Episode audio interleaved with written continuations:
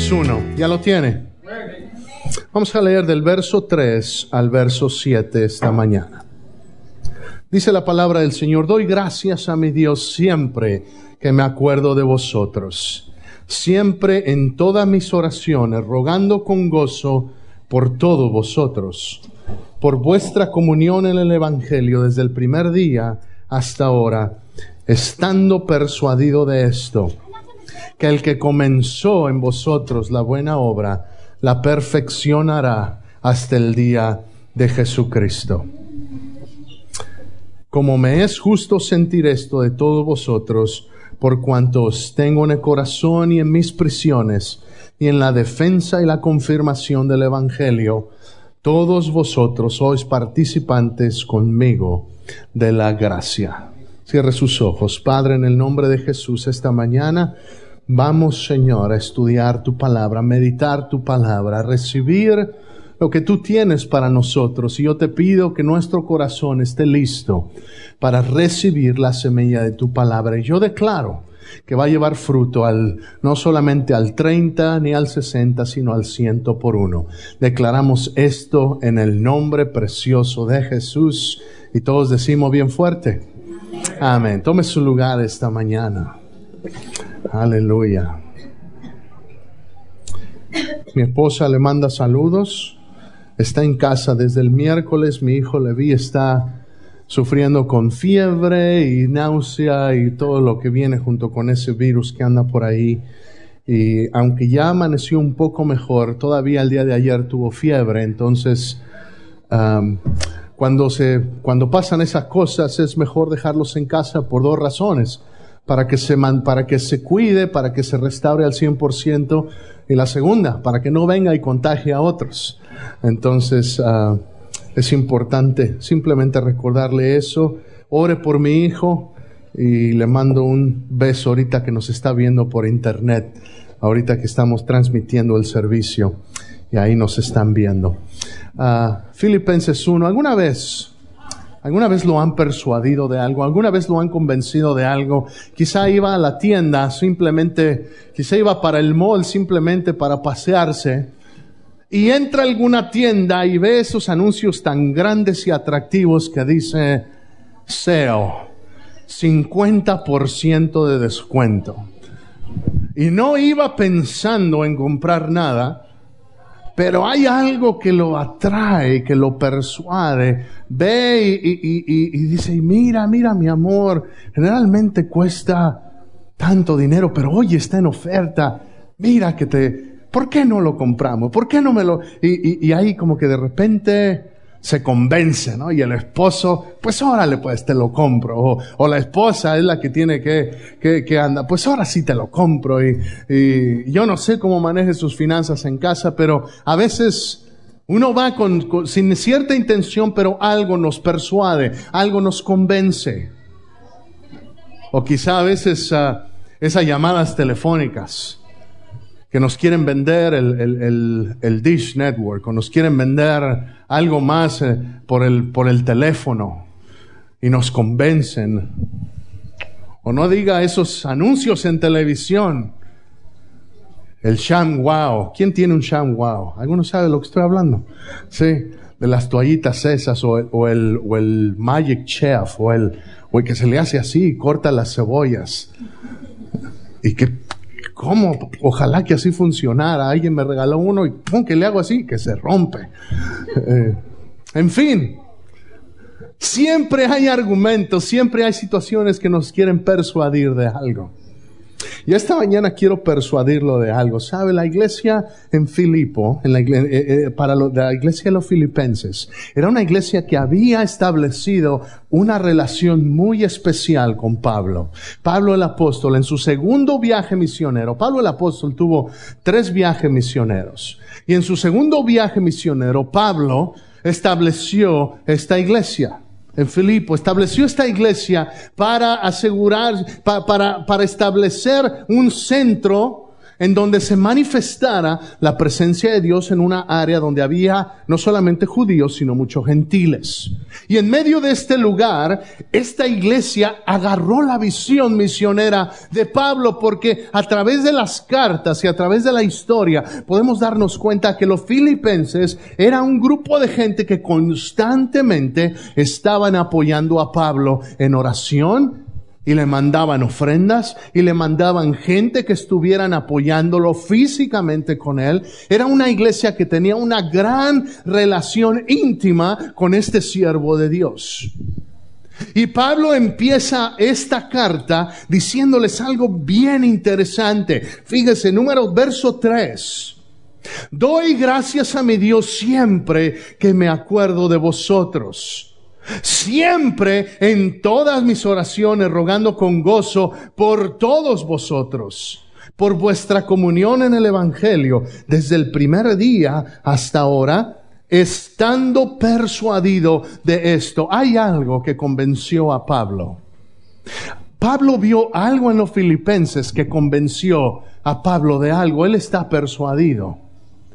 ¿Está persuadido de qué? Dice de que el que comenzó en vosotros la buena obra, la perfeccionará hasta el día de Jesucristo. El que comenzó la buena obra, la va a terminar hasta el día de Jesucristo. ¿Qué es el día de Jesucristo? Quiero rápidamente explicarle eso para entonces hablarle de lo que quiero que esta mañana usted también esté persuadido. El día de Jesucristo está hablando de la segunda venida de Jesús. Jesús vino una vez como el Cordero de Dios que quita el pecado del mundo. Como el Cordero que sufrió lo que usted y yo debíamos sufrir. Esa fue la primera venida de Jesús. Cuando nació de la Virgen María, vivió, nos dejó un ejemplo de cómo vivir, pero fue a la cruz para morir por tu pecado y por mi pecado. Para eso vino Jesús a esta tierra. Y después de que murió, al tercer día resucitó, la tumba está vacía, la cruz está vacía, y después de pasar 40 días hablando y predicando todavía con los discípulos, después de haber resucitado, en Hechos capítulo 1 tenemos el testimonio de cómo Él asciende al cielo. Y después de que está ascendiendo, y al ascender Él al cielo, se presentan unos ángeles a los discípulos y les dice, ¿por qué miran el cielo? Porque así como el Hijo de Dios fue levantado, así regresará. Déjame te digo esta mañana, viene un día en que Jesús va a regresar, pero ya no como el Cordero de Dios, sino va a regresar como el león de la tribu de Judá, como el que va a venir a juzgar esta tierra y va a venir a establecer su reino en esta tierra. No te estoy hablando de una película de Hollywood, te estoy hablando de la verdad que dice la palabra de Dios. Jesús va a volver y va a volver pronto. Jesús viene pronto. ¿Estás listo esta mañana? De que Jesús, si Jesús viniera hoy, dice la palabra del Señor que Él va a venir por los suyos. Va a venir por su iglesia. Va a venir por aquellos que han clamado su nombre como su Señor y Salvador. Déjame decirte esta mañana, déjame preguntarte, ¿estás listo? Que si hoy viniera Jesús, ¿Tú te irías con Él? ¿Está listo? ¿Cómo puedo saber que estoy listo, pastor? Tiene que ser hijo de Dios. Pues que no todos somos hijos de Dios. No todos somos hijos de Dios. Todos somos creación de Dios. Pero dice la palabra del Señor en el Evangelio de Juan, capítulo 1, verso 2, se dice, mas a todos los que le recibieron, a los que creen en su nombre, les dio la potestad de ser llamados hijos de Dios. A todos los que creen, pero creer no basta, mi hermano. ¿Por qué? Porque Jesús mismo dijo, crees, haces bien, también los demonios creen. Tiene que haber un arrepentimiento. Tengo, tengo que reconocer que soy pecador. Tengo que arrepentirme y entonces sí tengo que poner mi fe en Cristo Jesús y recibirlo en mi corazón como mi Señor y mi Salvador. Si has hecho eso, déjame decirte, tú eres hijo de Dios. Y si eres hijo de Dios, entonces está listo. Sin caso que el Señor viniera hoy, tú y yo no vamos a su presencia. Si el Señor viniera hoy, nos vamos con Él. Es lo que dice la palabra. La realidad de las cosas es que el, apóstol Pedro nos dice que, que él no, es que Dios no, no, no, no venga porque haya olvidado su promesa o que haya retardado, se esté retardando, sino que lo hace ¿por qué? Porque quiere que todos vengan al arrepentimiento. Él no quiere que ninguno se pierda. Él no quiere que nadie se quede la realidad de las cosas es que muchos se van a quedar atrás, muchos se van a quedar sin la esperanza de tener una vida en la eternidad con Dios. ¿Por qué no tomar esa decisión de seguir a Dios hoy? ¿Por qué dejarlo para mañana? Si no has recibido a Cristo, hoy es tu día de salvación. Si no has recibido a Jesús como tu Señor y Salvador, si no lo has tomado en serio, hoy es el día en que Dios te está dando otra oportunidad para que tú digas, Señor, ya quiero vivir para, ya no quiero vivir para mí, ya no quiero vivir en pecado, ya no quiero vivir en, situaciones que, que yo sé que no te agradan. Y eso es lo que está hablando aquí Pablo cuando dice hasta el día de Jesucristo. ¿Sabe lo que eso me hace pensar y me hace ver? Que siempre hay que tener en perspectiva la eternidad. Siempre debo tener en perspectiva la eternidad. No importa lo que esté pasando todos los días, yo sé que mi alma tiene un destino eterno. Yo sé que no importan las pruebas que pase, yo sé que yo sé que mi alma está segura en el Señor. Yo sé que voy a tener pruebas, sí. Yo sé que voy a tener problemas, sí. Hablaba con alguien y, me decía, parece que, parece que no, no, salgo de una y ya entro en otra. Parece que cuando, que cuando llueve, ¿cómo va el dicho? Cuando llueve, lloví, ¿cómo llueve sobre mojado? No sé cómo diga. pero, pero, pero como que pareciera que a veces no, no salimos. Y déjame decirle, mientras estemos en esta vida, vamos a tener pruebas. Mientras estemos en esta vida, vamos a tener retos. Pero nosotros tenemos al que venció en la cruz de nuestro lado. Tenemos al que, si lo has recibido como tu Señor y Salvador, él ya venció al mundo, entonces pues, nosotros somos más que vencedores también. Yo tomo esa victoria para mí. ¿Por qué? Porque Él ya ganó, porque Él ya venció al pecado, porque Él ya venció a la muerte, porque Él ya triunfó sobre toda situación. ¿Significa que yo no, que yo voy a vencer siempre? Lamentablemente no. ¿Por qué? Porque hay una lucha dentro de mí y dentro de ti, si somos realmente honestos, que en la que dice Pablo en Romanos 7, a veces hago las cosas que no quiero hacer, ¿cierto o no? ¿Cierto o no? Y las cosas que no quiero hacer, esas hago. Y no hago lo que debería hacer. Lo que sé que debería hacer, no lo hago. Todos estamos en esa lucha. Romanos 7 nos habla Pablo, ¿quién me va a librar de esta de este cuerpo de muerte? ¿Quién me va a librar de esta carga? Y después él dice, Oh, gloria a mi Señor, porque soy más que vencedor en Él. Porque no hay nada que pueda separarme del amor del Señor. ¿Por qué le estoy diciendo esta mañana? Quiero decirle esto esta mañana. Las últimas semanas hablamos de preparación espiritual, de que somos soldados de Cristo. Y esta mañana quiero reafirmarle la buena obra, quiero persuadirlo de que la buena obra que Dios ha comenzado en usted, Él es fiel para terminarla. Él es fiel para terminarla. Significa, pastor, que me doblo, de, brazos y espero a que Él termine la obra. Fíjese, lo curioso es que Pablo no está tratando de persuadir a los filipenses. Son los filipenses los que persuadieron a Pablo. Quiero leerle otra vez lo que dice ese verso, verso 6. Estando persuadido de esto, que el que comenzó en vosotros la buena obra, la perfeccionará hasta el día de Jesucristo. Pablo es el que ha sido persuadido. ¿Por qué? Eh, ¿Por qué ha sido persuadido? Verso 5. ¿Qué dice verso 5? Dice, por vuestra comunión en el Evangelio desde el primer día hasta ahora. Qué hermoso es ver cristianos, cristianos nuevos Cristianos que apenas van empezando y que tienen un fuego en su corazón, que, que, van entendiendo y van descubriendo la verdad y, y, y, quieren hacer todo, y quieren servir en todo, y quieren estar ahí en todo. Quizá algunos tenemos que recordar lo que era el primer amor. Quizá algunos tenemos que regresar a, a pensar en, en, de dónde nos sacó el Señor. Dice 2 Corintios 5, 17, las cosas viejas, he aquí todas son hechas nuevas. Las cosas viejas pasaron, pero todavía puedo voltear y darme cuenta de dónde me sacó el Señor. Y cuando me doy cuenta de dónde me sacó el Señor, con más gozo le puedo alabar hoy. No debo de perder el primer amor, no debo de perder el primer fuego, esa pasión que yo tenía por el Señor. Y dice, estoy persuadido, ¿por qué? Por la comunión que tienen en el Evangelio.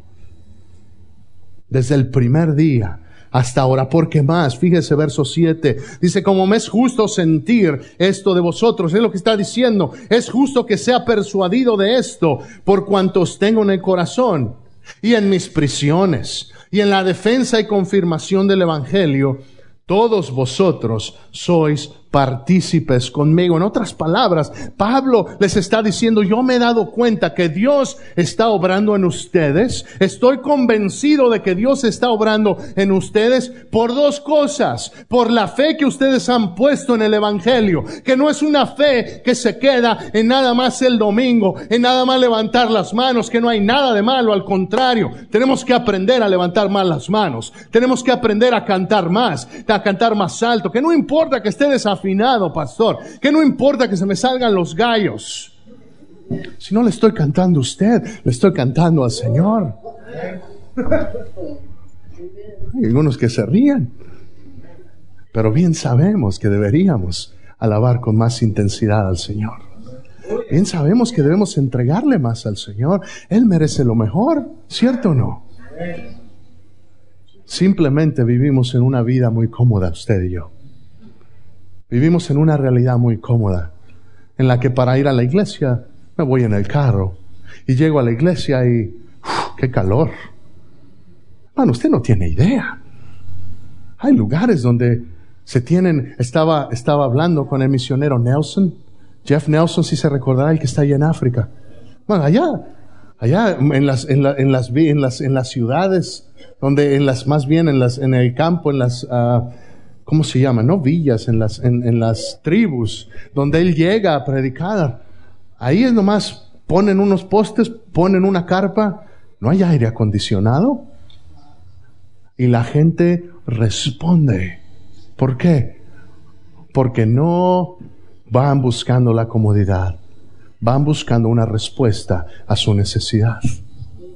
La realidad esta mañana es que Dios quiere que encuentres tu necesidad y la traigas a Cristo. Que no busques la respuesta en otro lado. ¿Por qué será que muchas veces buscamos la respuesta en otros lados primero y dejamos a Dios como último recurso? Y dejamos la oración a final. Y, y esta mañana quiero convencerte, iglesia, de que Dios tiene un plan bueno para tu vida de que Dios tiene un plan bueno para tu casa, Dios tiene un plan bueno para esta iglesia, Dios tiene un plan bueno. Dice Jeremías 29, 11. Yo tengo un plan. Es, está Dios hablándole al profeta y le está diciendo sobre el pueblo de Dios en aquel entonces. Está profetizándole. El pueblo de Israel estaba, estaba en aquel tiempo en Babilonia y está profetizando que después de 70 años iban a ser rescatados, iban a poder salir. Y les dice, yo tengo un plan bueno para ti, plan para darte prosperidad, plan para darte el futuro que tú esperas. Déjame decirte esta mañana, quizás estás como Israel estaba en aquel entonces, en un periodo de esclavitud en donde ah, le decían lo que tenía que hacer y no tenía voz ni voto. Quizás en un periodo en el cual parece que no puedes, no puedes salir de tus compromisos, de tus cuentas, de los pagos que tienes que hacer estés en un momento en el cual parece que, que, que, que no te sale nada bien. Bueno, déjame decirte, el plan de Dios sigue siendo bueno para tu vida. Y tienes que creerlo y tienes que aferrarte de la palabra de Dios. Sin la palabra de Dios. Por eso hay tanto suicidio.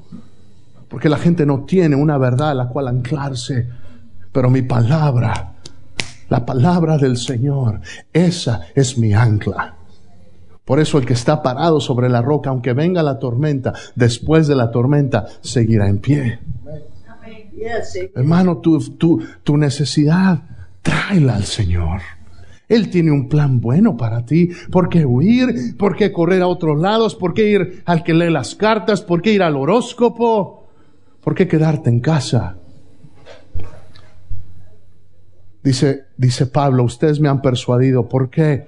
Por, porque tienen una pasión por el Evangelio. Y la segunda, porque le ponen acción a sus palabras. Fíjese lo que le está diciendo. Verso 7. Ustedes han sido partícipes, dice, como me es justo sentir esto de vosotros, por cuantos tengo en el corazón y en mis prisiones y en la defensa y confirmación del Evangelio, todos vosotros sois participantes conmigo de la gracia.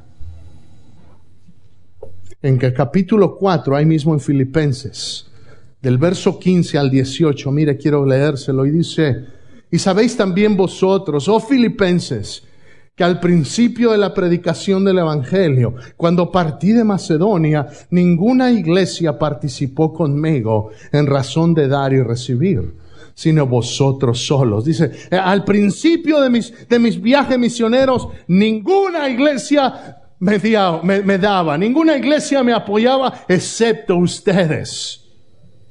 Dice verso 16, pues a una tesalónica me enviasteis una y otra vez para mis necesidades. ¿Por qué les dice eso? Porque ahí en Tesalónica había una iglesia, la iglesia de los tesalonicenses.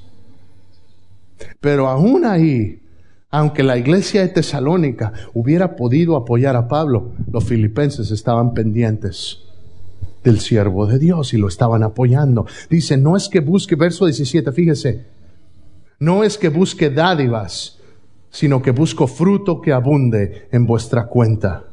Pero todo lo he recibido y tengo abundancia. Estoy lleno, habiendo recibido de Pafrodito lo que enviasteis, olor fragante, sacrificio acepto, agradable a Dios. Lo que está diciéndoles es, su fe los ha movido a acción.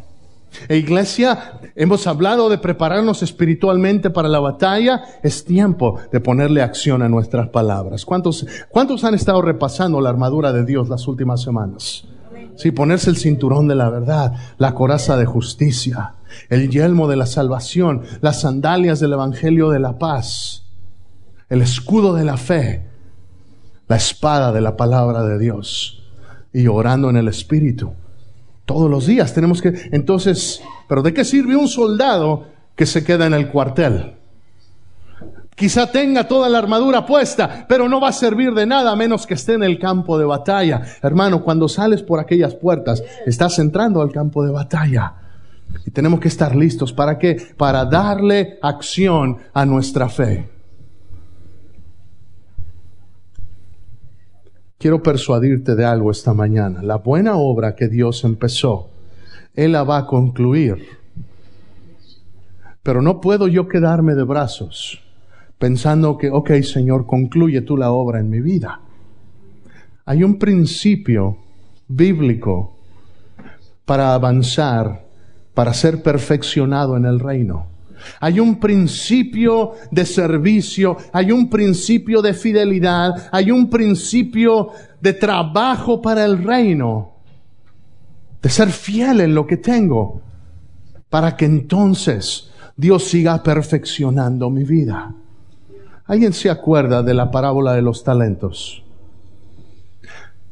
Llega un, llega un hombre y le da, y se va a ir de viaje este, este maestro, este, este, este, este hombre que tiene posesiones, y tiene tres siervos, y, le dice a sus tres siervos, me voy de viaje, pero les voy a dejar a ustedes cierta cantidad de talentos. Si a uno le dio cinco, a otro le dio dos, y a otro le dio uno. Y dijo, y ustedes han de, han de trabajar esto. Y no y se fue. Y no les dijo cuándo iba a volver. Y el que hizo cinco, dice la palabra, que puso a trabajar sus cinco talentos y llegó a obtener diez. Cinco más. Obtuvo diez y el que tenía dos lo puso a trabajar y, y recibió dos más. Pero el que tenía uno dice, tuvo miedo y fue y lo enterró. Y dice, cuando llegó el maestro, cuando regresó el maestro, vino y pidió cuentas. ¿Sabes que todos vamos a darle cuentas al Señor? Todos, hijos, no hijos, todos vamos a darle cuentas a todos, seremos juzgados. De eso hablamos el miércoles. Todos seremos juzgados. La diferencia es que los que somos hijos ya tenemos un abogado que se llama Jesús. Y aún así, Dios nos va a pedir cuentas de que lo que Él ha puesto en nuestras manos, ¿qué es lo que Él ha puesto en tus manos? ¿Qué ha puesto en tus manos? Él ha puesto tiempo, amén.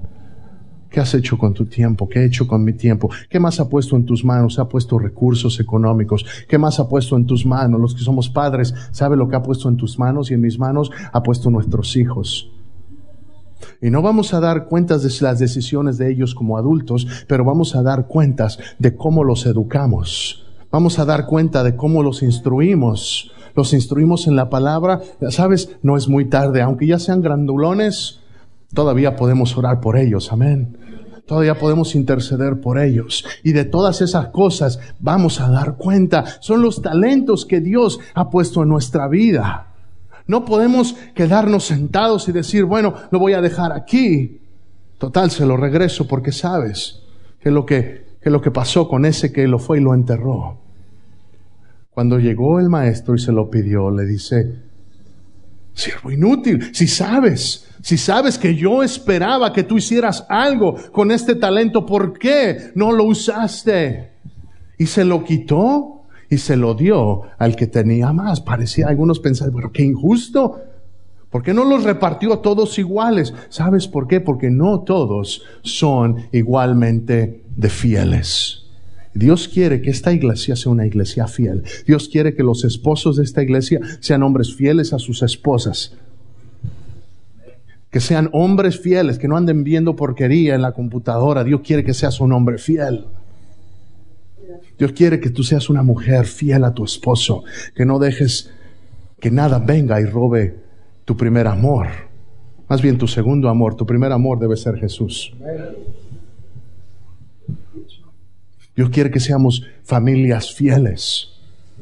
Familias fieles a nuestro compromiso, eh, no solamente en casa, sino a nuestro compromiso en el trabajo, que sea un hombre fiel que es una mujer fiel, que yo sea, yo no soy de los que, yo no voy a ser de los que, de los que ponen extra horas ahí cuando hago el check-in en el trabajo. ¿Por qué? Porque soy un hombre fiel, porque represento a Jesús.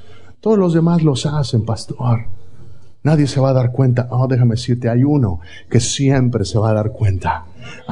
Y podrás engañar a muchos, es más, te podrás engañar a ti mismo, pero a él nadie lo engaña si tengo que ser un hombre fiel. ¿Por qué? Porque es así como permito que Dios siga perfeccionando mi vida. ¿Se acuerda de Job? Ese hombre que era un hombre fiel. Era un hombre, era un hombre, era un hombre que trabajaba, era un hombre que intercedía por sus hijos, era un hombre próspero. ¿Y qué pasa? Alguien hubiera pensado, bueno, este que pega, es más, sus amigos pensaron, algo ha de haber hecho este porque le vino tanta calamidad, porque le vino tanto problema, se le murieron sus hijos, se le fue toda su riqueza, se le fue la salud, lo único que quedó era él quebrantado. Y aún en su quebrantamiento, Él siguió siéndole fiel al Señor. Déjame decirte, lo que tengamos en esta vida va a pasar. Las cosas buenas, las cosas más. Esta vida es temporal. Tengamos visión eterna. ¿Qué es lo que está diciendo Pablo? Estoy persuadido de la buena obra que Dios ha comenzado en ustedes. Él la va a terminar hasta el día de Jesucristo, hasta tu último día. Sabe lo que estás haciendo, lo que siembres. Siémbralo con visión eterna. Lo que hagas, sé fiel. ¿Por qué? Porque si eres fiel en tu trabajo, quizá no te cuente ahorita, quizá otros se burlen, pero el día que venga el patrón y quiera buscar a un trabajador bueno, a un trabajador honesto, Dios te va a dar gracia y tú vas a ser el que va a recibir el ascenso. Y tú vas a ser al que se le van a abrir las puertas. Sé fiel, sé fiel. Esa es la palabra, sé fiel. Sé fiel. ¿Quieres que Dios termine la obra en tu vida? Sé fiel. Dios, te quiero convencer esta mañana, te quiero persuadir, quiero que esta mañana estés persuadido de algo, de que Dios tiene un buen plan para tu vida. Pero el buen plan que Dios tiene para tu vida no solamente pasa porque tú estás sentado con los brazos cruzados o porque yo estoy sentado con los brazos cruzados. El buen plan de la vida que para nuestra vida que Dios tiene es porque tú y yo estamos siendo fieles en el trabajo que Dios nos presenta donde quiera que estemos, sea en la iglesia, sea en el trabajo, sea en la casa. Sé fiel. Sé fiel. Quiero contarte una historia más y estoy terminando.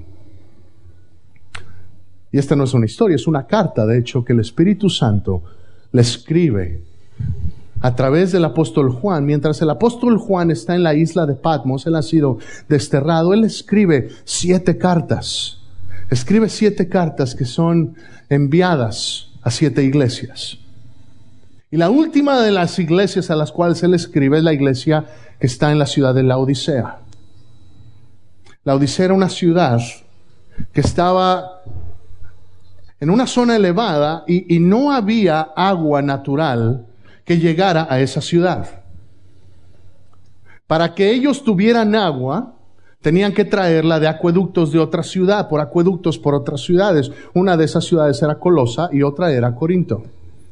Y traían agua y el problema era que, que en esa ciudad no había una, un agua que fuera potable ahí mismo, tenían que traerla. Y si tú y yo leemos la carta, una de las cosas que Dios les dice a través del apóstol Juan, les dice, como no eres ni frío ni caliente, te vomitaré de mi boca.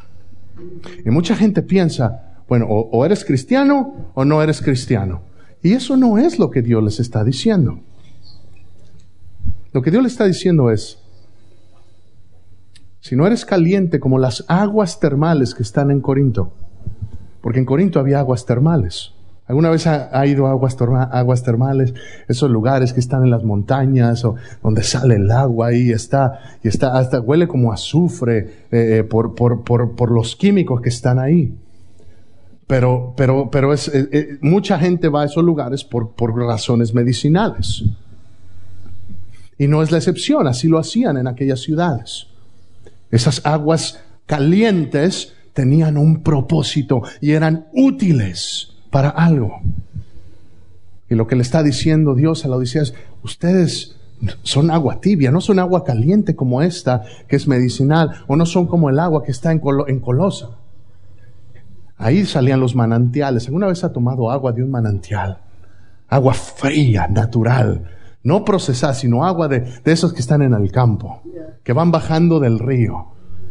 Qué delicia natural y es, y es refrescante. Y lo que le está diciendo Dios a la Odisea es, ustedes no son calientes, no me son útiles ni aquí y tampoco son fríos como esta agua que refresca. No son útiles, son tibios. Dices que tienes, ¿por qué? Y si, tomáramos el tiempo para leerla, dice, tienes, dices que tienes ropa que ponerte, porque en la Odisea era una ciudad donde la industria textil avanzaba, era muy importante. ¿Y qué es lo que les dice Dios? Estás desnudo, estás despojado.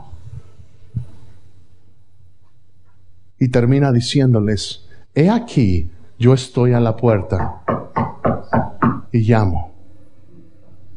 Dice, si alguno oye mi voz y abre la puerta, entraré con él y cenaré con él y él conmigo. Muchas veces usamos este versículo para hablar de evangelismo, pero este versículo es para la iglesia. Este versículo es para ti, para mí esta mañana. Que qué triste que la iglesia de la Odisea estaban teniendo iglesia, pero habían dejado a Jesús afuera. No estaban, no estaban en acción, no eran fieles. Pero pastor, pues yo soy fiel, yo voy a la iglesia, yo doy mis diezmos. No estoy aquí para juzgar a nadie. Yo lo que estoy diciéndote esta mañana es, con el talento que Dios te ha dado, asegúrate que eres fiel. Te quiero persuadir de esto esta mañana, que Dios quiere terminar la buena obra en ti, pero solamente la puede terminar cuando tú estás haciendo la obra. Oh, nadie cachó eso, se lo voy a decir otra vez. Dios quiere terminar la buena obra en ti, pero Él solamente puede terminarla si tú estás haciendo la obra. Si no estás obrando, no hay nada que Jesús pueda hacer. Porque Él respeta tu decisión y Él respeta mi decisión de servirlo o no servirlo, de enterrar mi talento o de ponerlo a trabajar. Quiero persuadirte esta mañana Dios quiere que sepas que Él va a perfeccionarte, que las cosas que están pasando, las pruebas que están pasando en tu vida, que han pasado en tu vida y las que vienen son para perfeccionarte, pero tienes que mantenerte fiel. Tienes que mantenerte fiel. ¿Y sabes cuándo es más difícil ser fiel? En medio de la prueba. Cuando todo va bien, es fácil ir a la iglesia, es fácil alabar, es fácil cantar, es fácil hablar del Señor en el trabajo, pero cuando no me va como yo quiero, cuando no, las cosas no salen como yo las planeo, ahí no es tan fácil ser fiel y ahí es cuando debo de aprender a traer un sacrificio vivo, como dice Pablo a los romanos, preséntate, capítulo 12, preséntate como un sacrificio vivo. Un sacrificio es algo que cuesta. Sé fiel, hermano. Ya, ya, ya, estás preparado, ya conoces la armadura de Dios, ya conoces que eres hijo de Dios. Ahora es tiempo de que seamos fieles con lo que Dios nos ha dado. El autor de los Hebreos, en el capítulo 13, si mal no recuerdo, verso 1, dice, estamos rodeados de una nube de testigos. Estamos, estamos rodeados, hemos, hemos experimentado tantas cosas, hemos visto en la historia tantas cosas, que ahora es tiempo que nosotros, puesto los ojos en Jesús, el autor y consumador de la fe, prosigamos hacia la meta. No podemos quedarnos a medias, no puedo quedarme hasta, ay, es que ya me desanimé, es que mira, fíjate que aquel hermano, o fíjate que aquella hermana, no, fíjate que el pastor, ¿sabes qué? Este pastor te va a fallar, pero no tiene los ojos puestos en mí, los tienes puestos en Jesús, el autor y consumidor de la fe. Y eso es lo que nos va a mover, y eso es lo que va a hacer la diferencia. Que entendemos que Dios va a perfeccionarse en nueva vida, amén. Que Él va a hacer la buena obra en este lugar. ¿Por qué? Porque yo soy fiel y porque Él es fiel. Dios quiere que seamos fieles. Quiero que vayamos a un verso más, Salmo 138. Dice, Jehová cumplirá, verso 8, Jehová cumplirá su propósito en mí. Ten misericordia, oh Jehová, es para siempre. No desampares la obra de tus manos. Ten misericordia de mí, no desampares la obra de tus manos. ¿Le puedo decir algo? ¿Cuál es el contexto en el cual el escritor de este salmo está hablando? Es un contexto de alabanza. Es un contexto de, exaltación. ¿Cómo empieza este salmo? Diga, léalo, léalo, dígame, ¿cómo se empieza este salmo? Dice, ¿cuáles son las una, dos, tres, cuatro, cinco, seis primeras palabras? Te alabaré con todo mi corazón. Ese es el contexto, un contexto de alabanza, iglesia. Cuando aprendamos a alabar mejor, cuando aprendamos a abrirle el corazón al Señor, Él va a poder hacer aún cosas más grandes. Te estoy invitando, te quiero convencer, te quiero persuadir esta mañana a que como dice ese canto, le habla con todo, con todo, con todo, con todo lo que soy. Y eso significa con mi mente, con mi pensamiento, con mi boca lo que digo. Ya se lo he dicho esto antes y de repente, ay, pastor, es que se me salió una de esas. Pues que se le salgan todas ya.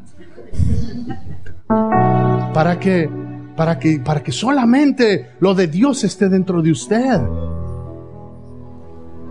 Ay, es que, cómo me gusta ver mi novela. Si no es de edificación, hermano. No estoy juzgando lo que ves o lo que no ves. Tú tienes el Espíritu Santo. Y Él te da testimonio de lo que es bueno y lo que es no. No podemos darle vuelta a eso. No, pastor, ¿puedo ver esto? Pastor, ¿puedo escuchar esto? Mano, no me tienes que pedir permiso. Pregúntale al Espíritu Santo. Él, eh, él, te puede, él te quiere hablar a ti. Te va a decir, Él te puede hablar. Sí, Él te puede hablar, pero ¿sabes más? Él te quiere hablar a ti. Él quiere hablar contigo. Él quiere que tengas comunión con Él. Tengo que asegurarme que no dejé a Jesús afuera, que no soy tibio, que no soy inútil. Es lo que le está diciendo a, los, a, la iglesia en la Odisea. No, sé, eh, no eres caliente, no eres frío, no, no puedes refrescar, no puedes sanar, eres tibio. El agua cuando llegaba a la Odisea ya llegaba tibia, pero como venía agua de las aguas termales, traía esos minerales que la hacían al tomarla uno, hacía que uno quisiera volver el estómago. Por eso Jesús dice, te vomitaré de mi boca. Dios quiere que tú y yo seamos útiles en el reino. Quiero preguntarte, ¿qué talento Dios ha puesto en tus manos? Pastor, no sé qué puedo ofrecer. No sé qué puedo dar. ¿Tienes tiempo? ¿Puedes servir en la iglesia? ¿Tienes, ¿Tienes manos? ¿Tienes boca? Puedes dar un sacrificio de alabanza. Con tus hijos, instruyelos en el camino del Señor. Eso es parte de ser fiel al Señor. Con tu diezmo, ay, duro y dale con eso el dinero. Hermano, entiende, es promesa, es palabra del Señor. No te lo digo por otra cosa, sino porque hay bendición. Al que da, sabes, Dios bendice al que bendice. Más bienaventurado es dar que recibir. ¿De qué está hablando, pastor? Estoy hablando de que Dios usa aquellos que se dejan usar para ser canales de bendición. Dios te quiere bendecir, pero a veces Dios no nos da más porque a veces cerramos el cerramos ese, ese canal y, queremos acaparar y a veces lo que quiere Dios hacer es que fluya la bendición a través de ti y de mí. Sé fiel, sé fiel. Eres un soldado de Dios. Si has recibido a Cristo como tu Señor y Salvador, eres, eres hijo de Dios, eres llamado de Dios, eres llamada y ahora es tiempo de poner acción a nuestra fe. El, medio hermano de Jesús, Jacobo, escribe en su carta y dice, no seamos solamente oidores, sino también hacedores de la palabra del Señor. Póngase de pie, por favor.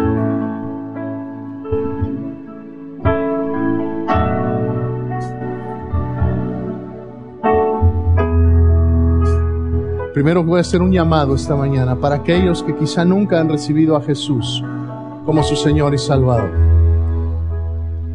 Por favor, cierre sus ojos. Toda la iglesia cierre sus ojos. Y los que ya son de casa, le voy a pedir que en este momento ore para que por aquellos que quizá esta mañana están en la encrucijada, que están en este momento de decisión,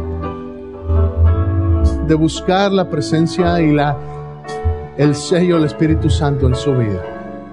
¿Habrá alguien esta mañana? Solamente lo voy a preguntar una vez. Aquí no queremos manipular a nadie, solamente te quiero persuadir para que sepas que Dios tiene un plan bueno, pero solamente es para aquellos que son sus hijos. Y si no has recibido a Jesús como tu Señor y Salvador, hoy es tu día para que seas hijo, para que seas hija. Si nunca antes lo has hecho, pero hoy quieres recibir a Jesús como tu Señor y Salvador, ¿qué tengo que hacer, pastor? Tienes que reconocer que eres pecador. Pero eso no basta. Tienes que arrepentirte. Tienes que pedirle al Señor que te perdone. Y tienes que pedirle a Jesús que entre en tu corazón. Que ya no seas tú el que tome las decisiones, que ahora sea Él el que gobierne tu vida. Habrá alguien esta mañana que diga, Pastor, yo quiero recibir a Jesús como mi único y suficiente Salvador. Si no antes nunca lo habías hecho y hoy quieres hacerlo, te voy a pedir que levantes la mano bien alto ahora.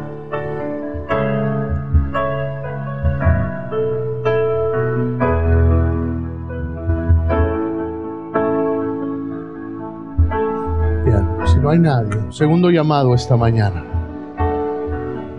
Quisiera saber si hay alguien que diga, pastor, yo, yo ya he recibido a Cristo como mi Señor y Salvador.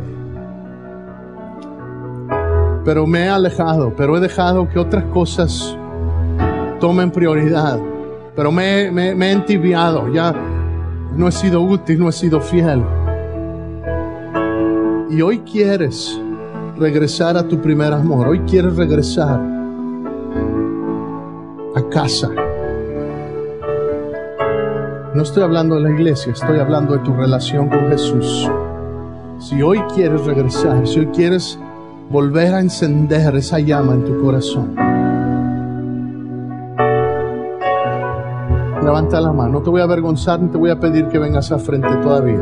Pero si ese eres tú, levanta la mano y bájala. Yes. Uno, dos, tres, cuatro. ¿Alguien más?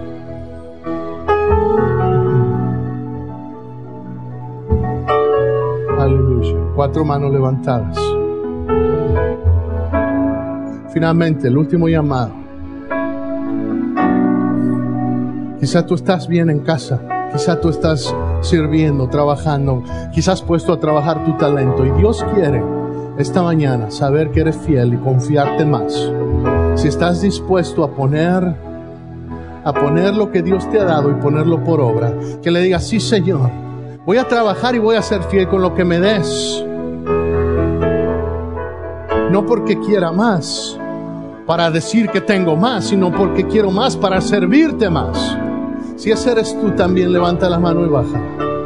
Yes, yes. Mm, amén. Todos los que levantaron la mano, ya sea la segunda o la tercera llamada que di. La segunda, aquellos que digan, sí, sí, pastor, me he alejado, pero hoy regreso a casa con mi Señor. Ven al frente, o los que ya, los que levantaron la mano esta última vez también ven al frente, que diga, quiero ser fiel, quiero servir más al Señor. Si usted levantó la mano ahorita, venga al frente, salga de la banca ahora, en este momento. Vamos aquí en el altar a hacer un pacto con el Señor. Vamos a orar con el Señor esta mañana. Y si por alguna razón, esta mañana, usted necesita oración, también venga al altar. No se quede atrás, no no se sujete a la banca si, si el Señor le está diciendo, ven y acércate, ven y acércate.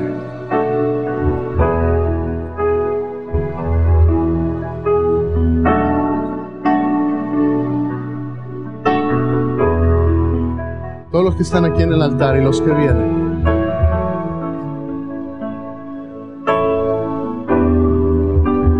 Quiero que diga conmigo, estoy persuadido Quiero que lo diga conmigo, estoy persuadido. Estoy persuadida, si es hombre, si es mujer, dígalo, estoy persuadido, estoy persuadida. Estoy convencido. Señor me ha convencido esta mañana que la buena obra que tú empezaste en mi vida, tú la vas a completar. No es una emoción, iglesia, escúcheme bien. Los que están aquí en el altar, mírenme un segundo, por favor, véanme un segundo. No es una emoción esta mañana quiero que usted decida en su corazón, Señor, voy a hacerte fiel, porque ahorita quizá lo sienta, pero cuando mañana en la mañana me encuentre otra vez en mi misma realidad, déjame decirle, quizá no tenga el mismo sentimiento y sea fácil regresar a la misma tradición, a la misma rutina, al mismo pecado, al mismo vicio. No, mi hermano, Dios quiere que esta mañana entiendas que Él está contigo y que Él cumplirá su propósito en tu vida. Y si tú lo crees, entonces está hecho. Si tú lo crees, está hecho. Esta mañana, si lo crees, dilo conmigo. Señor, tú cumplirás tu buen propósito en mi vida. Dilo otra vez, Señor, tú cumplirás tu buen propósito en mi vida. Yo lo creo y lo recibo como hecho en mi vida. en el nombre de Jesús. Amén. Alabe al Señor ahí. Ahí en su lugar, alabe al Señor aquí en el altar.